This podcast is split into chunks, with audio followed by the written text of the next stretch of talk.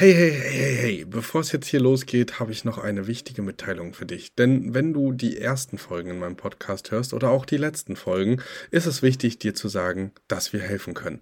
Wenn du also jetzt sagst, ey, ich möchte nicht ohne Begleitung starten oder oh, das ist vielleicht doch komplizierter als auf den ersten Blick gedacht, dann sei dir sicher, dir ist geholfen.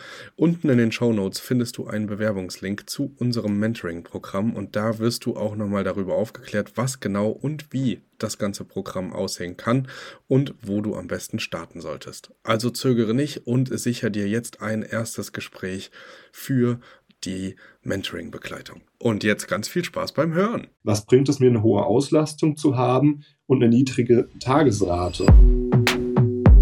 Ich bin nicht alleine. Ich bin endlich mit einer wundervollen Gastgebergeschichte zurück. Mehr dazu erfahrt ihr aber gleich. Jetzt stellen wir erstmal den Felix vor. Felix hat ein Ferienhaus, was ihm gehört, sogar gekauft ähm, in Nordhessen. Dazu erzählt er später noch ein bisschen mehr. Ist hauptberuflich noch Wärter im Gefängnis und hat da bestimmt auch die ein oder andere spannende Geschichte. Aber nicht nur die aktuelle Situation ist spannend, sondern auch seine Vita, da gehen wir drauf ein, hat sehr, sehr, sehr viel Hotelerfahrung und Ausbildungen im Bereich gemacht und ist dementsprechend auch in seiner Richtung ein wahrer Vollprofi. Deswegen umso schöner, dass du heute hier bist. Hallo Felix. Ja, hallo, es freut mich auch. Endlich klappt es. Ähm, ich bin gespannt, wie es heute wird. Ja, sehr schön. Also du hattest mir äh, äh vorhinein, du bist mir aufgefallen, vielleicht erstmal so über die Stammtischgruppe, wo du sehr aktiv bist, wo du sehr viel austauschst, wo du auch sehr viel Wissen teilst.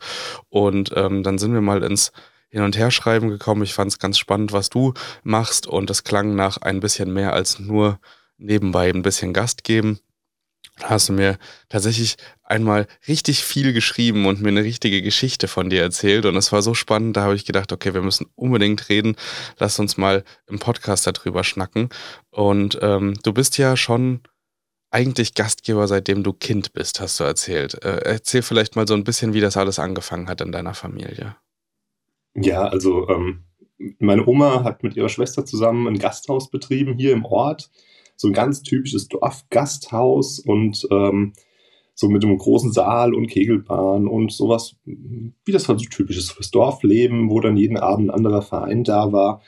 Und äh, da musste die ganze Familie mithelfen, aber es hat irgendwie keiner so wirklich Spaß dran gehabt und ich konnte das nicht so ganz verstehen als Kind. Mir hat das immer super viel Spaß gemacht, da mitzuarbeiten und äh, da ein paar Getränke durch die Gegend zu schleppen und sowas alles. Und ja, meine Oma mit ihrer Schwester hat das betrieben bis hoch in den 80, bis die beiden hoch in den 80 waren. Ähm, und das war auch irgendwie schon so ein bisschen der ausschlaggebende Grund, warum ich dann gesagt habe, okay, hier, es macht mir Spaß, ich möchte gerne irgendwo in dem Bereich arbeiten und habe dann ein Praktikum im Hotel gemacht, damals zu Schulzeiten, habe gemerkt, ja, das ist es eigentlich. Ähm, mein Vater war noch gar nicht so überzeugt davon, hat gesagt, naja, bevor du im Hotel arbeiten darfst, da musst du erst mal ein anderes Praktikum machen und äh, schau dir was anderes an. Und hatte mir dann ein Praktikum vermittelt in einem Betrieb, ähm, die so, ja, so Schaltschränke gebaut haben und so SB-Waschanlagen und sowas. Und ähm, da habe ich ganz schnell gemerkt, ey, das geht so gar nicht. Das ist überhaupt nicht meine Welt und äh, meine Welt ist irgendwie so ein bisschen Hotel und internationales Flair und ja, und so bin ich dann doch im Hotel gelandet, habe da meine Ausbildung gemacht, habe da auch relativ schnell gemerkt, mh, hm, also so Restaurantbereich ist nicht so ganz meine Welt. Meine Welt ist irgendwie so Rezeption, Reservierung, Verkauf. Das hat mir ganz gut gefallen. Ähm, man hat mich auch relativ schnell dann dort hingesetzt und ähm, hat mich in dem Bereich auch gefördert. Da bin ich heute meinem Ausbilder quasi noch sehr dankbar, dass er gesagt hat, okay, vergiss, was im Ausbildungsrahmenplan drin steht, das ist deine Welt, da kannst du gut arbeiten und ähm, dann machen wir das so. Und habe meine Ausbildung damals mit einem ja, Einser-Abschluss beendet, habe ein Studium oder eine Förderung bekommen, musste irgendwie mein Geld loswerden und habe dann gesagt, okay, jetzt setzen wir halt noch ein Studium drauf, weil man hat ja das Geld, also habe ich mir eine der teuren, teureren Hotelfachschulen in Deutschland gesucht. Bin dann so nach Garmisch-Partenkirchen gekommen, habe da meinen Hotelbetriebswirt gemacht. Ähm, Garmisch-Partenkirchen, die Schule, damals hat sie noch existiert, heutzutage sind sie leider insolvent, äh, war eine private Hotelfachschule ähm, mit Schwerpunkt Marketing, Digitalisierung, was mir auch schon immer so ein bisschen gelegen hat. Ähm, ich bin grundsätzlich eher so der faule Typ Mensch und habe gerne alles durchdigitalisiert.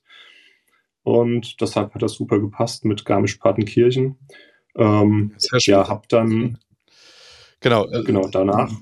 Sorry. alles gut, alles gut. Lass uns, lass uns, lass uns mal nicht so schnell voranschreiten, weil ich wollte ja eigentlich äh, darauf hinaus, dass du es äh, in der Familie schon liegen hattest und dann aber nach deiner Ausbildung ähm, nicht dein eigenes Hotel in der Familie, was da geführt wurde, übernommen hast, sondern äh, so ein bisschen auf Tour gegangen bist und das hast du voll unter den Tisch kehren lassen. Das kann ich aber nicht unter den Tisch kehren lassen. Das hast du so geschrieben, als wäre es was ganz Besonderes gewesen. Deswegen lass uns darüber doch mal ganz kurz sprechen, dass du mit Anfang 20 schon Rezeptionschef geworden bist, was du dir eigentlich mit 30 äh, so gewünscht hattest. Ist das, ist, das so ein, ist das so eine Position, die man mit sehr, sehr viel Berufserfahrung normalerweise eigentlich nur bekommt? Ich kenne mich ja in der Hotelbranche ehrlicherweise so überhaupt nicht aus, auch nicht in den Ausbildungsberufen oder Positionen. Deswegen war das für mich so ein ganz spannender Punkt, wo ich gesagt habe, ah, okay, das scheint was Besonderes zu sein. Sonst hat ja, also für mich war es einfach so mein Ziel. Also ich habe immer so verschiedene Ziele, die ich mir im Leben setze. Und ein Ziel davon in meinem Leben war, wenn ich 30 bin, möchte ich Rezeptionschef sein ja, den Posten habe ich aber relativ schnell nach, glaube knapp zwei Jahren oder so wieder angeboten bekommen und habe dann halt gesagt, okay, dann schlage ich jetzt zu. Und dann war ich mit Anfang 20 war ich Rezeptionschef. Und das bedeutet, dass du, um, ähm. dass du die, die Rezeptionisten quasi eingeteilt hast in die Schichten, geguckt hast, dass das immer besetzt ist und äh, dich auch um das Wohl der Gäste gekümmert hast und am Verkauf oder kann ich mir das. Genau, richtig. Also ich bin in meinen Ausbildungsbetrieb damals zurück ähm, als Rezeptionschef ähm, mit dem Ziel, dass ähm, die Arbeitsabläufe an der Rezeption und im Bereich, also Rezeption, Reservierung hat dort zusammengehört, ähm, dann einfach ein bisschen ja, strukturierter werden, digitalisierter werden und gekürzt werden, weil man hat dort damals noch so mit dem klassischen alten Faxgerät gearbeitet. Da hat man die Reservierungsbestätigung ausgedruckt und aufs Fax gelegt und sowas. Also das war dann schon noch so Stand 1990, würde ich sagen. Und äh, das wollte man alles immer ein bisschen neuer und moderner gestalten. Mhm. Ja, und das war dann damals so mein Auftrag, warum ich dann dorthin auch zurückgegangen bin, auch in der Position, damit ich halt auch entsprechend was verändern kann. Okay, perfekt. Und jetzt hast du gesagt, du warst dann staatlich geprüfter Hotelbetriebswirt. Das ist ja ein paar Jahre jetzt vorgespult, hast das aber auch dann scheinbar mit Bravour gemeistert. Ähm, wie kam es, dass du danach nochmal in so eine ganz, ganz andere Richtung abgedriftet bist, jetzt mit der Medizin und jetzt später ja auch ähm, im Gefängnis als äh, Wächter. Wie, wie, wie, kommt das? Oder Wärter? Wie, wie, wie kommt das? ähm, ja, also ich habe zu meinen Zeiten in Garmisch-Partenkirchen, äh, während meinem Studium wollte ich eigentlich so einen ja, Nebenjob haben. Ich habe gedacht, ach komm, setz dich so abends an die Rezeption, bewachst ein bisschen die Schlüssel und ähm, kannst nebenbei halt so ein bisschen lernen fürs Studium. Ähm, habe dann mich in ein Hotel dort beworben, die gerade jemand gesucht haben. Und ja, bin dann dorthin gekommen, Vorstellungsgespräche, alles gut. Und ja, kein Problem, kann man es vorstellen. Abends nur ein bisschen hinsetzen, ein bisschen Check-in und äh, Schlüssel bewachen und gut ist. Ja, dann drei Wochen später habe ich dann erfahren, nachdem ich dort angefangen habe, ja, die Hoteldirektorin hat gekündigt. Ähm, und es muss die Empfangschefin das Ganze mit übernehmen. Und ja, Felix, du bist ja eigentlich ganz fit in dem ganzen Bereich hier schon. Kannst du dir vorstellen, auch wenigstens mal so ein bisschen Frühdienst zu machen und da einfach die Empfangschefin auch so ein bisschen zu entlasten? Und ja, okay, dann mache ich das halt so. Und ja, habe ich während meinem Studium bei dieser Hotelkette auch gearbeitet, habe da viel gelernt, aber auch viel negative Erfahrungen gemacht. Also sie haben mich mal gekündigt, ich habe mal vom Arbeitsgericht geklagt, sie haben mich wieder eingestellt und hatte dann ein paar Feinde im Unternehmen, weil ich manchen Leuten auf den Schlips getreten bin, die dann bei mir zu Kreuze kriechen mussten. Und äh, habe dann gesagt, okay, jetzt hier kommt man nicht mehr wirklich voran. Wenn man immer aufpassen muss, zu wem man was sagt und so weiter, dann habe ich gesagt, okay, ich mache die Sommersaison fertig und wollte eigentlich in der Wintersaison in Österreich eine zugspitzbaren Skipässe verkaufen, weil ich gesagt habe, ich brauche eine Auszeit, ich habe da einfach keinen Bock mehr drauf. Und hatte mich so Richtung Ende meines Studiums dann damals auch bei International SOS in Frankfurt beworben, weil ich ja aus der Region Frankfurt komme und habe halt gedacht, naja, bewirbst dich halt in Garmisch und in Frankfurt und gucken, was passiert. Ja, und International SOS hatte dann irgendwie doch keine Stelle mehr frei und ja, dann, als so die Sommersaison zu Ende war und ich so in dieser Übergangszeit war zwischen Skipässe verkaufen und ähm, nichts zu haben sonst und ähm, kam dann International SOS und hat gesagt, ja, übrigens, äh, wie sieht es denn aus, nächste Woche Vorstellungsgespräch? Und da war ich da und das hat mir ganz gut gefallen, war ein interessanter Job und habe mich dann auch sofort eingestellt, weil ich wollte ja einfach was anderes machen und da hat das super gut gepasst dann auch und dann bin ich ja, innerhalb von, glaube anderthalb Wochen habe ich meine Zelte in Garmisch-Partenkirchen abgeschlagen, habe meinen Job an der Zugspitzbahn abgesagt und ähm, bin dann wieder hier in meine Heimat gezogen und habe dann ja im internationalen medizinischen Bereich als Koordinator angefangen, war was komplett anderes, was ich so überhaupt gar nicht kannte. Und ähm, ja, Medizin hat mir auch schon immer so ein bisschen gelegen. Also ich habe schon mal zu meiner Schulzeit bei den Maltesern angefangen und das war immer so der Ausgleich zu meinem Job im Hotel, weil es einfach was komplett anderes war. Und ähm, ja, dann habe ich gedacht, okay, dann machst du das so Hobby so ein bisschen zum Beruf. Und äh, die haben auch Hotelfachleute gesucht, einfach weil der Servicegedanke da ja in die Wiege gelegt ist, wenn man das so sagen möchte. Mhm. Ja, und dann bin ich so dann bei International SOS gelandet. Habe dann dort ähm, viereinhalb Jahre, glaube ich, gearbeitet. Ähm, und man muss dazu sagen, das ist ein Unternehmen aus Singapur und ähm, da ist so ein bisschen die Einstellung den Mitarbeitern gegenüber wie auch in den asiatischen Ländern. Ähm, die Standzeit im Unternehmen sind so circa dreieinhalb Jahre auf der Position. Danach sind die Mitarbeiter ausgebrannt ähm, und das habe ich auch gemerkt. Und für mich war dann auch einfach, wo ich gesagt habe, okay, jetzt ist ein Punkt erreicht, da kann ich nicht mehr. Das war in der Mittagspause, als ich dann beim Aldi an der Kasse stand, mir was zu essen holen wollte, mir sind die Knie weggebrochen. Ähm, wo ich einfach gemerkt habe, ey, das ist Gesundheit geht einem doch vor und ähm, was bringt mir das ganze Geld, was ich hier verdiene und der Job ist eigentlich total geil, aber was bringt es mir, wenn ich dadurch krank werde und habe dann mich auf die Suche gemacht nach einem anderen Job und habe dann gesehen, hier der Knast rund um die Ecke oder um die Ecke rum hier von mir, sucht Leute. Und das war auch so eine Spaßbewerbung, ne, wo ich gedacht habe, komm, spätestens beim Sporttest, da werde ich durchfallen, weil ich bin so der unsportlichste Mensch gefühlt auf dieser Welt. Ähm, alles, was länger als mein Auto ist, wird gefahren. Das ist immer so meine Einstellung. Ja, und ähm, dann habe ich die Einstellungstests bestanden. Den Sporttest habe ich sogar auch bestanden, äh, mit der Minimalpunktzahl, die man braucht. Ja, und dann bin ich so im Knast gelandet und arbeite, arbeite jetzt im Jugendgefängnis ähm, für ja, männliche Jugendliche zwischen 14 und 18. Ab Inhaftierungsalter nehmen wir. Arbeite dort als, ich sage immer, staatlich geprüfter Kerkermeister. Ähm, und bin dort aber auch schon im Bereich IT wieder angesiedelt. Und mein Weg wird nicht lange auf der Station mehr sein, sondern ich werde irgendwann auch in den IT-Bereich bei uns wechseln und dann, ja, alles, was mit IT-Sicherheitstechnik zu tun hat, wird dann mein Bereich werden. Okay, ich merke schon, du bist ein sehr, sehr wechselhafter Mensch mit einem sehr wechselhaften Lebenslauf, äh, getrieben durch Neugier und Herausforderung. Aber das ist doch super. Also ähm, es ist ja schön, dass sich auch immer wieder Schnittstellen ergeben, beispielsweise IT, Marketing, irgendwie Optimierung, Automatisierung oder so. Das scheint dir ja wirklich zu liegen. Das sieht man ja auch in den Chats, wenn du da unterwegs bist und ähm, da auch äh, getrieben durch Optimierung so ein bisschen Tipps rausgibst oder auch da entsprechend äh, sehr versiert bist.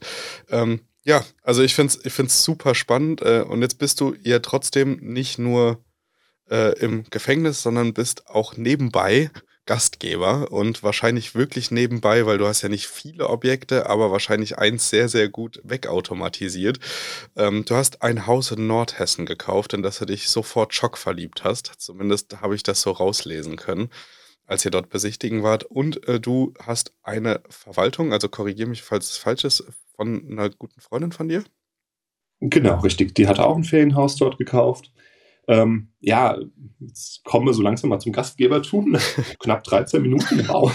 ähm, ja, also ich bin durch Zufall darauf gekommen. Mein Mann, ähm, von meinem Mann, die Tante hat immer dort Urlaub gemacht in diesem Park und hat dann irgendwie so erzählt. Und ich lag abends so auf dem Sofa und habe einfach mal danach gegoogelt und habe diese Häuser gesehen, habe gesehen, oh, die also gefallen mir eigentlich ganz gut von der Architektur her. Ähm, das ist so auf drei Ebenen gebaut, ähm, hast Platz für bis zu sechs Personen im Haus. Und sie hat irgendwie mal gesagt, ja, da stehen immer Häuser zum Verkauf. Und dann habe ich einfach mal so gegoogelt und habe dann ja auch einen, einen ähm, Immobilienmakler gefunden, den habe ich dann mal angeschrieben, habe gedacht, ach, kannst ja einfach mal gucken, was kommt. Und dann hat er mir zurückgeschrieben, ja, also er hat aktuell kein Haus im Verkauf, aber er hat jetzt ganz frisch eins reinbekommen und äh, da hat er noch kein Exposé, aber können wir uns angucken. Und dann sind wir da hingefahren. Es ist eine Stunde von uns entfernt oder 50 Minuten, also macht man mal schnell an so einem Samstag. Und dann sind wir vor das Haus gefahren und ich habe gedacht, so das Haus hast du ja schon auf den ganzen Bildern gesehen. Und ähm, sind da rein und habe gesagt, jo, das gefällt mir eigentlich sehr, sehr gut. Also von der Aufteilung her, das hat sofort gesagt, das ist es. Ähm, dann kam aber mein Hotelbetriebswirt in mir durch und habe dann gesagt, okay, jetzt, bevor ich jetzt hier irgendwas kaufe in der nordhessischen Einöde, will ich ja erstmal wissen, rechnet sich das Ganze auch. Und habe mir die Zahlen kommen lassen von dem, von dem ja, jetzt mittlerweile Vorbesitzer, und habe dann ja mich hingesetzt, habe mal meinen Businessplan geschrieben und habe festgestellt, oh, mit den Zahlen, die er so erwirtschaftet hat, könnte es schwierig werden. Ähm, einfach weil die Kostenseite relativ hoch ist. Ich habe mir aber auch angeschaut, wie er arbeitet und welche Kostenseite er hat. Und ähm, habe dann gesagt, okay, mit den und den Optimierungen ähm, kann ich die Kostenseite drastisch senken. Das war zum Beispiel, dass ich gesagt habe, okay, der hat im Jahr Ausgaben von 650, 700 Euro alleine für eine Schlüsselübergabe. Ähm, wenn ich ein Nuki-Schloss kaufe, kostet mich das 350 Euro. Das habe ich also im halben Jahr raus.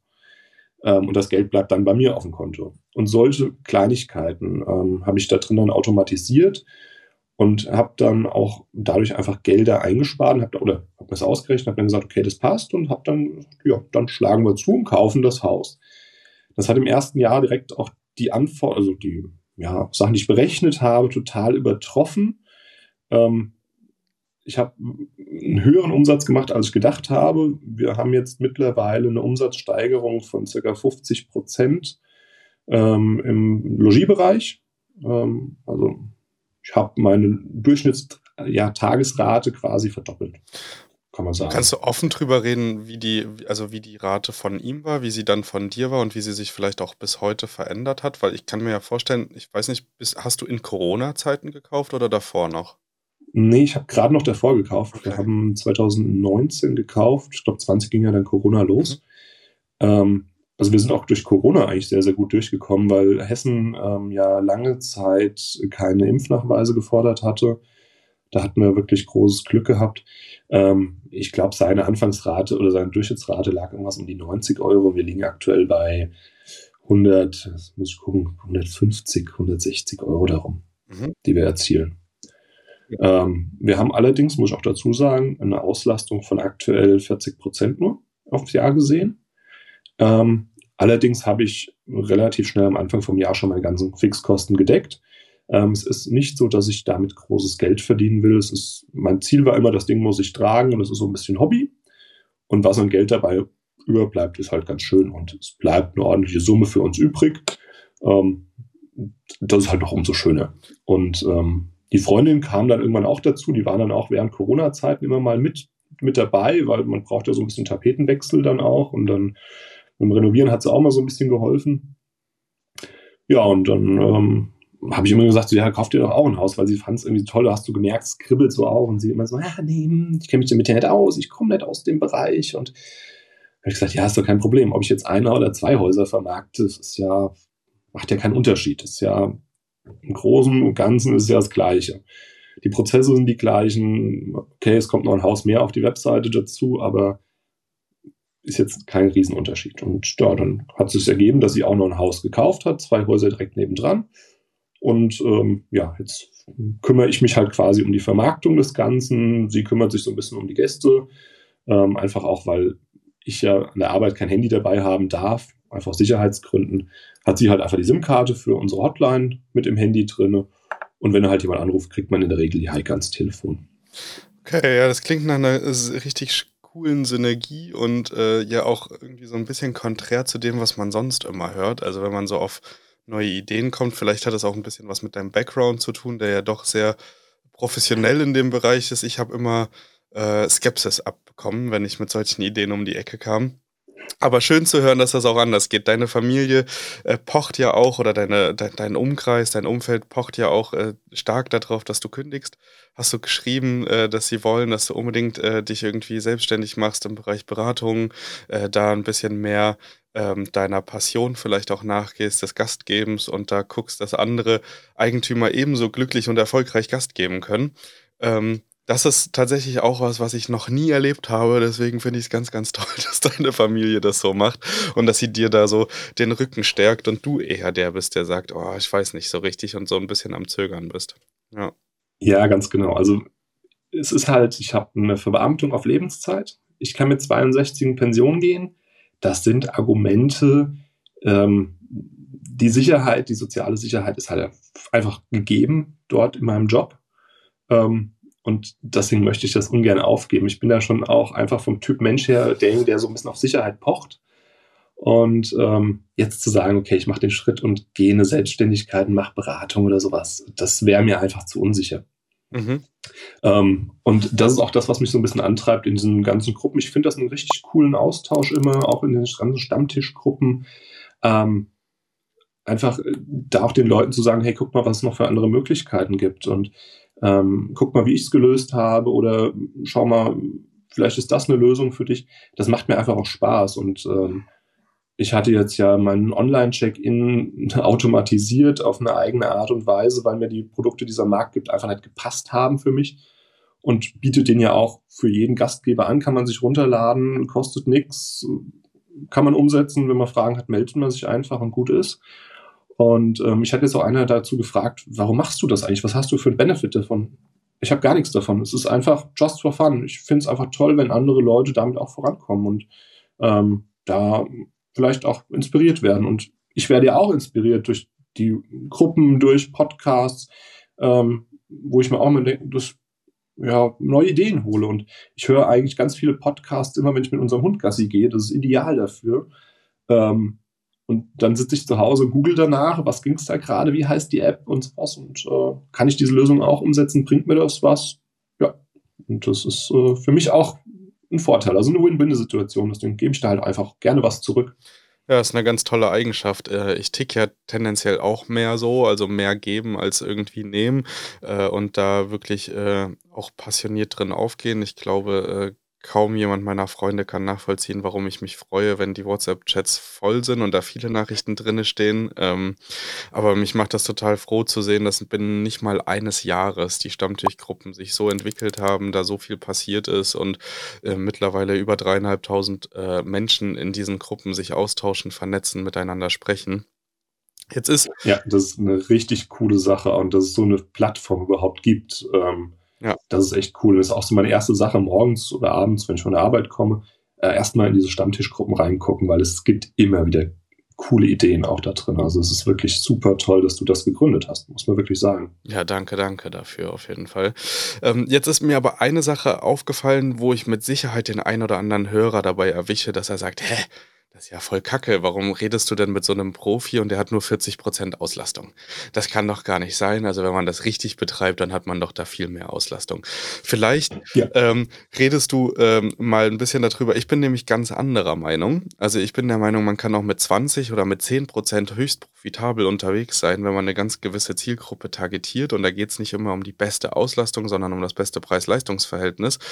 Ähm, aber vielleicht sprichst du mal aus deiner Expertise, aus deiner Nische, aus deiner Erfahrung heraus, ähm, wieso ist es möglich, dass man mit 40 Prozent trotzdem profitabel ist und was genau ist dein Ziel dahinter? Also meine Zielgruppe sind ganz klar Urlaubsgäste. Wir, wir haben ganz viele Anfragen von Monteuren, die bei uns übernachten wollen. Ähm, die lehnen wir regelmäßig ab. Also wir haben pro Woche ein bis zwei Anfragen locker, ähm, wo wir einfach sagen, nee, sind wir nicht, ist nicht unsere Zielgruppe, ähm, bitte wendet euch an den und den Vermieter, der nimmt auch Monteure. Ähm, das ist einmal schon ein Punkt. Deswegen steht auch mein Haus einfach aktuell leer. Ich habe gerade keinen Gast da. Natürlich kann ich vermieten, ähm, aber ich möchte es einfach nicht, weil meine Zielgruppe-Definition ganz klar auf Familien oder auf Gruppen liegt, die einfach ja einen Urlaub verbringen wollen. Einfach eine schöne Zeit. Ähm, und ich habe auch das, also wir haben ja viele Häuser in dem Park, es sind ca. 120 Häuser, davon werden bestimmt 50 Prozent vermietet. Ähm, und ich sehe halt auch einfach die Häuser, die auf Auslastung vermietet werden, ähm, ist ja eine viel höhere Abnutzung da. Die sind viel runtergekommener. Ähm, und letzten Endes hat man einfach eine viel höhere Investition. Und was, also ist mein persönlicher Standpunkt, was bringt es mir, eine hohe Auslastung zu haben und eine niedrige Tagesrate? Ähm, am, Ende, am Endeffekt habe ich viel mehr Kosten, als wenn ich sage, okay, ich verkaufe mich hochpreisig, ich bin einer der teuersten in dem Markt, das ist gar keine Frage. Aber ähm, meine Zielgruppe ist zufrieden und ich habe durch die geringere Auslastung einfach auch einen geringeren ja, Kostenfaktor. Auf der anderen Seite, ich muss weniger reinigen, ich habe weniger Abnutzung, ich habe weniger Verschleiß, ich habe weniger Geschirr, was ich nachkaufen muss. Ähm, von daher, solange es unterm Strich für mich ausreichend ist, was ich damit verdiene und ich verdiene damit, ja, ich würde sagen, eine fünfstellige Zahl im Jahr, die für mich übrig bleibt. Ähm, warum muss ich dann mehr machen? Also klar, wenn ich davon leben müsste jetzt von dem Haus, müsste ich natürlich weitaus mehr Gas geben, müsste ich auch auf volle Auslastung fahren. Aber die Kunst in meinen Augen ist es zu vermieten zu einer ordentlichen Rate ähm, und die Kosten halt gering zu halten. Und das finde ich, gelingt mir eigentlich so ganz gut. Ja, ist eine ganz tolle Perspektive. Also ich äh, finde das immer gut, wenn es, also wenn es nicht diesen Einheitsbrei gibt und jeder sagt, es muss immer, also der, die Kennzahl der Auslastung ist der Ken die Kennzahl des Erfolgs, finde ich nämlich überhaupt nicht. Also eine Auslastung sagt gar nichts. Wenn ich für einen Euro meine äh, Inserat online stelle, habe ich eine 100% Auslastung und trotzdem nichts verdient. Ähm, deswegen finde ich das eine ganz tolle Perspektive und ähm, entschleunigt vielleicht auch so ein bisschen den Gedankengang von manchen Menschen, dass ja, oh, bei AirDNA werden mir nur 65 Prozent angezeigt, das kann kein guter Standort sein oder so. Das ist ja oft so das, was man äh, äh, immer mal wieder hört. Ich bin da ähm, ähnlicher Meinung wie du. Wir betreiben das natürlich ein bisschen anders. Wir haben auch äh, Monteure mit als Zielgruppe drin. Wir arbeiten damit auch, aber wir sehen es natürlich auch dort, wo wir nicht hochpreisig vermieten, also wo wir auch die Dips im, äh, in der Nachfrage mit runtergehen im Preis und dann auch mal 60 Euro die Nacht nur nehmen oder sowas. Ähm, da stellen wir natürlich auch fest, dass man sich immer mal wieder Menschen reinholt, die einfach keine Wertschätzung übrig haben, die das äh, dann auch entsprechend so behandeln. Und ich glaube, ähm, das ist ja das, was du auch vermeiden möchtest. Also du möchtest ja den Leuten eine wirklich schöne Zeit bieten und die schöne Zeit erkaufen sie sich aber auch über einen äh, Preis, der entsprechend hochwertig ist, der das ganze Gefühl von Urlaub dann vielleicht nochmal verstärkt. Ähm, finde ich eine gute Herangehensweise, finde ich auch spannend. Ich hätte persönlich nicht gedacht, dass in Nordhessen jetzt irgendwie der, der Bär steppt und man da ähm, gut auch fünfstellige Gewinne mit 40% Auslastung in so einem kleinen Seepark haben kann. Ich verlinke natürlich auch deine, deine ähm, Wohnung einmal unten, beziehungsweise dein Haus, dass, dass die anderen sich mal einen Begriff davon machen können, wo das ist und wie das aussieht. Ich finde es ganz niedlich. Also so, so das Haus an sich sieht so total süß und verträumt aus. Der Seepark, ich habe da auch ein bisschen dran rumgeklickt und so, sieht ja schon wirklich so aus wie so ein typisches, ich weiß nicht, äh, wenn du dort unterwegs bist, da gibt es ja so ein paar verschiedene Seen. Den Riedsee gibt es ja zum Beispiel auch noch in Hessen, der ist ein bisschen weiter unten unter Darmstadt. Das ist auch so angelegt in so, das sind viele Eigennutzer auch, viele, viele Eigentümer, die dort auch das halbe Jahr sind, ähm, wenn sie aus ihrer Stadt rauskommen und dann aber im Winter wieder verschwinden. Und das ist irgendwie so eine ganz eigene, es fühlt sich so an, als würde man so eine kleine äh, Reise zurück machen ähm, wie früher Urlaub gemacht wurde. Irgendwie so, das ist, äh, löst in mir immer Satisfaction aus, weil ich es total geil finde, dass es so alte, es ist ja wie so ein bisschen, kann man sich das wahrscheinlich vorstellen, wie Glamping oder so. Es ist so ein bisschen wie ein Campingplatz. Die Leute kommen dort regelmäßig ja. hin. Du hast vermutlich auch Stammkunden und Gar nicht mal so. Ah, okay. Ich habe ganz, ganz krass, wir haben auch gedacht, wir hätten viele Stammkunden. Ich habe auch gedacht, ich würde viel aus, dem, aus der Region Rhein-Main ziehen, weil wir einfach eine Stunde entfernt liegen. Aber durch unsere Lage ähm, ziehen wir Kunden aus ganz Deutschland. Also wir haben viele Kunden aus den neuen Bundesländern, die zu uns kommen, ähm, aber auch ja, Gäste, die auf einer Durchreise sind, die irgendwo aus dem hohen Norden kommen, bei uns dann irgendwie zwei Tage Zwischenaufenthalt machen und weiter Richtung Süden fahren. Ich habe auch schon Leute gehabt, die haben eine Rundreise durch Spanien gemacht mit dem Camper und haben gesagt, okay, wir sind jetzt so auf der Rückreise und wollten einfach nur zwei Tage eine Sauna genießen und haben dann einfach bei uns spontan gebucht. Also total krass. Also ich habe auch gedacht, so ja, ich krieg so die typischen Leute, die in Frankfurt in der Innenstadt wohnen, wenn sie Glück haben, haben sie vielleicht noch zwei Quadratmeter Balkon dran und aber sonst kein Grün oder vielleicht den Baum auf der Straße als einziges Grün, die dann mal raus wollen. Haben wir auch, ja. Ähm, aber ganz krass aus ganz Deutschland. Auch viele, so die ein Klassentreffen machen, in Anführungszeichen, also mit ein paar Freunden sich treffen aus der Schulzeit. Dadurch, dass wir halt ideal an Autobahnen liegen. Perfekt, kommen aus aller Himmelsrichtungen die Leute zu uns. Und ähm, ja, eine ganz krasse Zielgruppe, die ich so gar nicht gedacht hätte eigentlich. Okay, spannend. Ja, also so, so ja. äh, zerschlagen sich auch Hypothesen, die ich einfach so mal schnell treffe auf den ersten Blick. Aber weil sich so ein, so ein Gefühl ausgebreitet hat. Aber es also ist ja umso schöner, dass auch immer mehr Menschen ähm, Deutschland wieder entdecken und auch Deutschland als ja. Urlaubsdestination akzeptieren. Und auch dort, ist, wir haben ja wirklich auch fantastische Landschaften. Du hast vorhin von Garmisch-Partenkirchen gesprochen, ja auch ein wunderschönes Fleckchen Fleckchen, ähm, aber so ein ja. typisches Fleckchen und dann in Nordhessen auch so eine kleine Idylle zu finden oder ähm, ja auch am Riedsee oder auch hier in, in Leipzig Umgebung haben wir ja ganz tolle Seen. Ähm, die, auf jeden Fall. Die man, wenn man an Leipzig denkt, vielleicht gar nicht auf dem Schirm hat, weil man halt an Leipzig denkt und an Stadt. Und ja, man guckt sich mal Leipziger Geschichte an, friedliche Revolution und diese Baggerseen drumrum. Wir haben ja mittlerweile neun. Ähm, aktuell wird ein Zehnter gerade aufgegossen. Das bedeutet, äh, die ganzen Kohleabbaugebiete oder so. Das sind natürlich auch super spannende Lagen. Auch im Ruhrgebiet oder so wird sowas nach und nach jetzt kommen, dass man so Erholungsecken und Flecken hat in Deutschland, die man so vorher vielleicht gar nicht auf dem Schirm hatte. Ja, vor allem direkt auch vor der Haustür dann. Also es ist ja, ja Leipzig, wir waren vor zwei Jahren da, haben uns Leipzig angeschaut und ich war schon begeistert auch von der Umgebung. Also hätte ich jetzt so gar nicht gedacht. Und es ist schon, ja, man kann das wieder mal für so einen Kurzurlaub nutzen. Und ich glaube, das hast du jetzt sehr, sehr oft in Deutschland. Also man muss nicht mehr klassisch an die Nordsee oder Ostsee oder äh, in den Allgäu oder Oberbayern oder sowas, sondern es gibt auch dazwischen ganz schöne Ecken, die einem ja, sich auch langsam weiterentwickeln.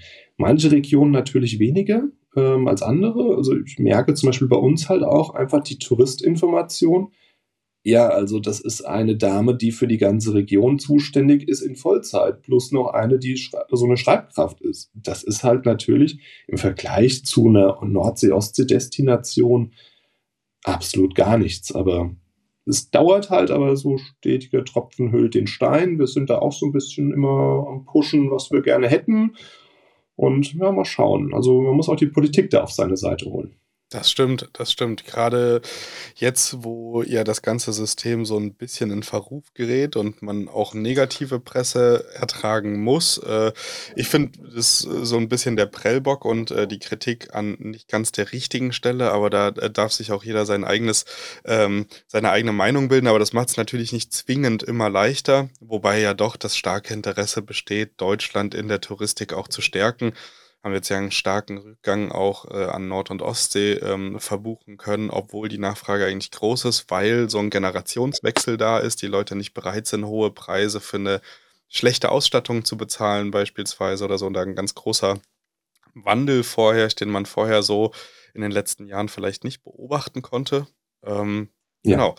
Aber eine Sache wollte ich noch ansprechen, weil du von deinem Traum gesprochen hast. Und ich finde es immer ganz, ganz toll, ähm, über die Träume zu sprechen. Das motiviert ja auch. Und das ist ja das am Ende, was so antreibt, was so ein großes Warum ist. Und dein Traum klingt ja sehr realistisch und trotzdem total, also äh, total spannend. Ähm, erzähl gerne mal, ähm, ja, was, was du dir so für die Zukunft als Gastgeber vielleicht vorstellst oder wünschst. Ja, also ähm, für mich ist dieses ganze Projekt Ferienhaus einfach ein großes Hobby und ein großer Ausgleich zu meinem Job, weil ähm, an sich, ich habe damals in Garmisch-Partenkirchen die Leisure-Hotellerie, also die Freizeithotellerie, also wirklich kennengelernt. Und das ist einfach so, wo ich gesagt habe, ja, im Vergleich zur Business-Hotellerie ist das, macht mir mehr Spaß. Und das ist auch so der Grund, warum ich dieses Ferienhaus betreibe, warum ich das Ferienhaus gekauft habe. Einfach, es ist ein großer Ausgleich, die Gäste sind viel entspannter und ich finde es einfach toll, auch den Leuten eine super schöne Zeit einfach zu ja, gönnen oder zu, ja, zu geben. Ähm, und mal gucken, was dann die Zukunft auch bringt. Also ich finde auch diese, dass viele Gastgeber jetzt in diese Richtung gehen und auch mal modernisieren und so weiter, finde ich super cool. Und wenn ich da einen, dem einen oder anderen auch vielleicht weiterhelfen kann, total gerne. Bin ich auch total gerne bereit dazu. und mal schauen, vielleicht ergibt sich was, wie es weitergeht. Also schauen wir mal. Und was ist mit deinem Tiny House Projekt? Ich wollte es noch nicht so ganz offiziell ah, okay. groß machen. Ne, dann machen wir es nicht. Aber alles gut. Nein, du hast jetzt angesprochen, jetzt hast du es verraten.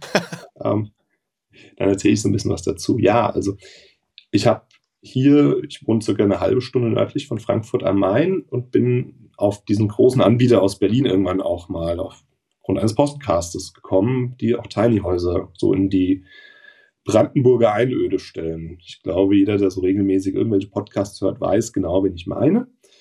Ähm, habe dann auch mit denen Kontakt aufgenommen. Das war ziemlich chaotisch und ähm, habe ich mir gedacht, naja, das kann ich selber auch besser.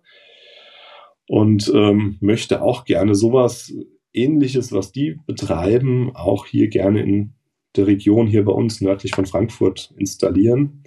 Ähm, allerdings bauen wir gerade selber ein Haus und ich bin einfach dazu zu stark eingebunden, das jetzt direkt umzusetzen sondern ich ähm, plane das jetzt in den nächsten Jahren, habe dann auch schon das Thema Baugenehmigung, habe ich auch schon einen gefunden, der mir gesagt hat, so, so könnte das funktionieren. Ähm, da bin ich mal gespannt. Also das ist so eins meiner neuen Projekte, was ich gerne umsetzen möchte in den nächsten Jahren. Auch ein Tiny House mitten in die freie Natur zu stellen, mit Blick über die schöne Wetterauer Tiefebene und ähm, das Ganze auch so ein bisschen ökologisch angehaucht. Ähm, mit vielen Produkten hier aus der Region, ähm, mit einem Catering-Service quasi oder Lieferservice für Essen, mit regionalen Lebensmitteln, die dann dort gekocht werden, mit Verbindung zu einem großen ähm, Textilhersteller, der im Ökobereich tätig ist und sowas. Das könnte ich mir schon vorstellen. Das ist so mein Gedanke, den ich hier hege noch.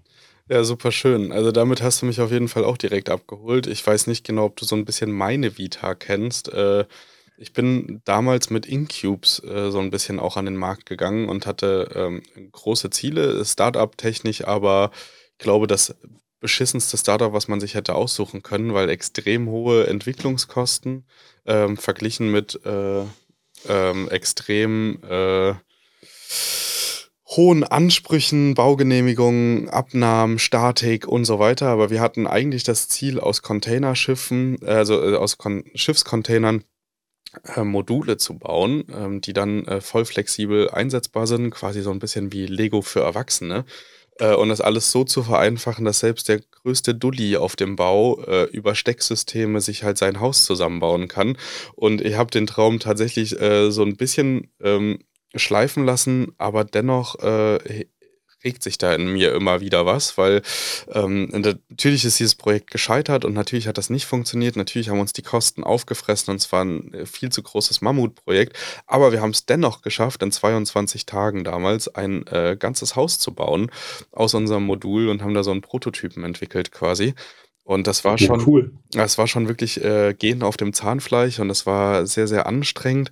Ähm, aber das, das Ergebnis war ganz toll und äh, so ein bisschen das Ziel war damals, äh, so eine Roadmap durch Deutschland zu setzen, wo man halt äh, vermutlich, also so einfach so Step by Step Deutschland entdecken kann, immer wieder in denselben Unterkünften, mit demselben Raumkonzept, mit demselben Duftkonzept und so weiter unterkommt und dann sowas wie ähm, ja, Klassenfahrten oder so auch realistischer werden oder man so Rallyes machen kann durch Deutschland und hatten da ganz viele tolle Ideen. Das ist alles so ein bisschen im Sande verlaufen, aber ich glaube auch, dass das Thema Tiny House beziehungsweise auch dieses in der Natur zu leben, ohne die Natur zu beeinträchtigen, ein ganz, ganz toller, moderner Gedanke ist, den ich selber für mich auch ähm, als, als Lebensziel so ein bisschen habe, dass ich so ein autarkes Haus habe, in dem ich wirklich der Natur nicht auf den Sack gehe, sondern da irgendwie in Liebe und Gemeinschaft mit der Natur leben kann. Ähm, deswegen hat mich das äh, auch nochmal ähm, gekriegt, deswegen entschuldige, dass ich es angesprochen habe, äh, auch wenn es noch nicht spruchreif war. Ähm, Gar kein Problem. Also es ist, ähm, mein Umfeld weiß dazu Bescheid. Ähm, ich habe auch schon hier mit der Tourismus, äh, mit der örtlichen Tourismusinformation gesprochen. Ähm, es ist nicht so, dass es total geheim ist. Ähm, es ist jetzt so, ja, aktuell noch nicht so der große Fokus, weil ich meinen großen Fokus halt auf unser eigenes Haus lege. Aber es ist auch was, es kitzelt so. Man hat da Bock drauf. Und meine betriebswirtschaftliche Auswertung dazu sieht sehr, sehr positiv aus.